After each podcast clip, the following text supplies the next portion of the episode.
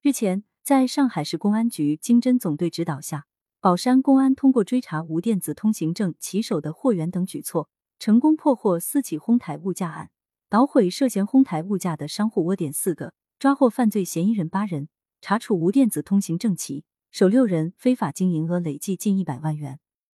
宝山分局罗京派出所，在排摸线索时发现，辖区某杂货店门口经常有骑手聚集，形迹可疑。经盘查，骑手的货源均来自于该杂货店。警方随即于五月三日对该杂货店进行检查，当场抓获犯罪嫌疑人陈某慧（男，五十四岁）、王某芳（女，五十六岁）。经查，疫情期间，陈、王二人为赚取差价，哄抬物价销售米面、油、蛋等生活物资。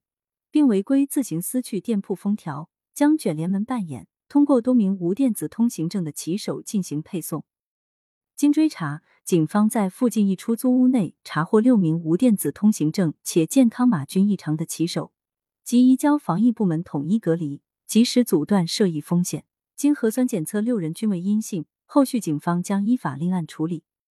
同日上午，顾村派出所根据前期查处无电子通行证骑手时获得的线索。对辖区内一闭门经营的肉铺开展突击检查，当场抓获两名犯罪嫌疑人。经查，犯罪嫌疑人赵某刚和妻子赵某荣在疫情封控期间，通过闭门经营方式经营自家的肉铺，将囤积的猪肉加价一倍后向周边小区售卖，并安排无电子通行证骑手或自行违规配送。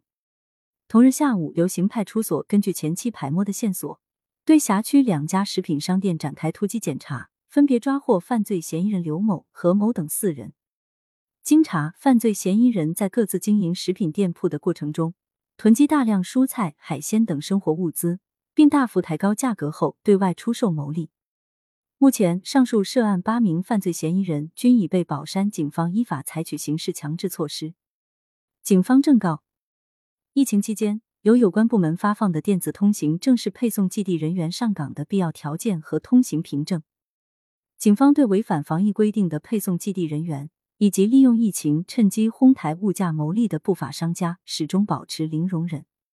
请广大商家和骑手一定要严格遵守相关法律法规，切勿心存侥幸以身试法。